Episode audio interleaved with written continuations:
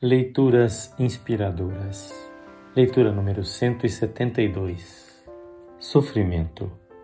Há quatro mil anos, uma vítima de infortúnios pessoais, familiares e financeiros rogou ao Pai Eterno: Faze-me saber por que contendes comigo. Parece-te bem que me oprimas, que rejeites as obras das tuas mãos? Jó 10, 2 e 3. Uma questão antiga e atual por que eu? Deus me odeia para permitir esse sofrimento? A vida pode ser difícil de ser compreendida.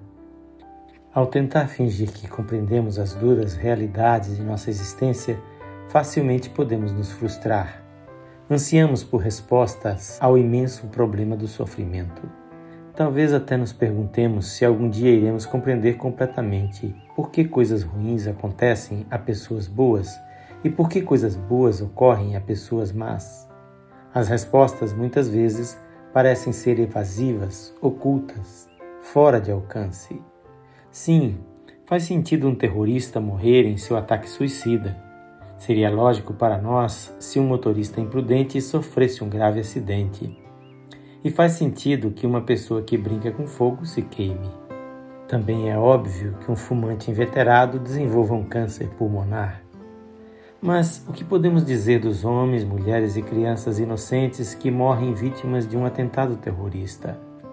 E o que dizer de um jovem motorista que sofre uma lesão cerebral grave porque um bêbado invadiu a contramão? E o que pensar da pessoa que perde a sua casa por um incêndio sem que ela tenha tido qualquer responsabilidade? E o que dizer da criança de dois anos que sofre de leucemia? É perigoso e até tolo fingirmos que temos uma resposta completa sobre o porquê Deus permite o sofrimento. As razões são muitas e complexas. Também seria errado exigir que o entendamos. Quando o aflito Jó, do Antigo Testamento, percebeu que não tinha direito de exigir uma resposta de Deus, ele disse: Na verdade, falei do que não entendia, coisas que eu não conhecia.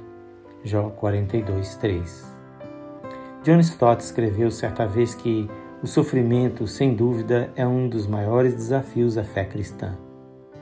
Mas Deus nos deu algumas respostas.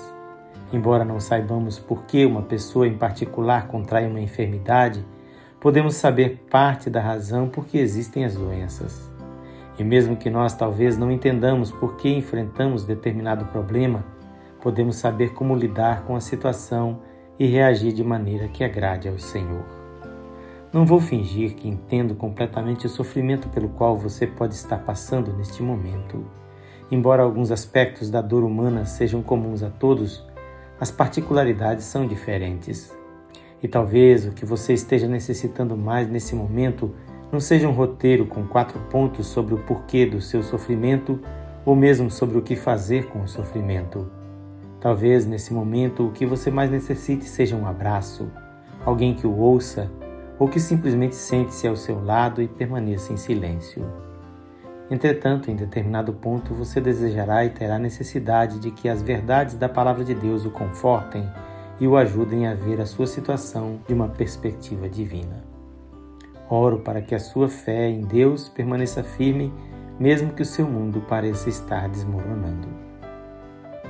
O texto desta leitura foi extraído do livro Por que o bondoso Deus permitiria o sofrimento de Kurt Derham, que você pode adquirir de publicações Pão Diário ou através da Amazon.com.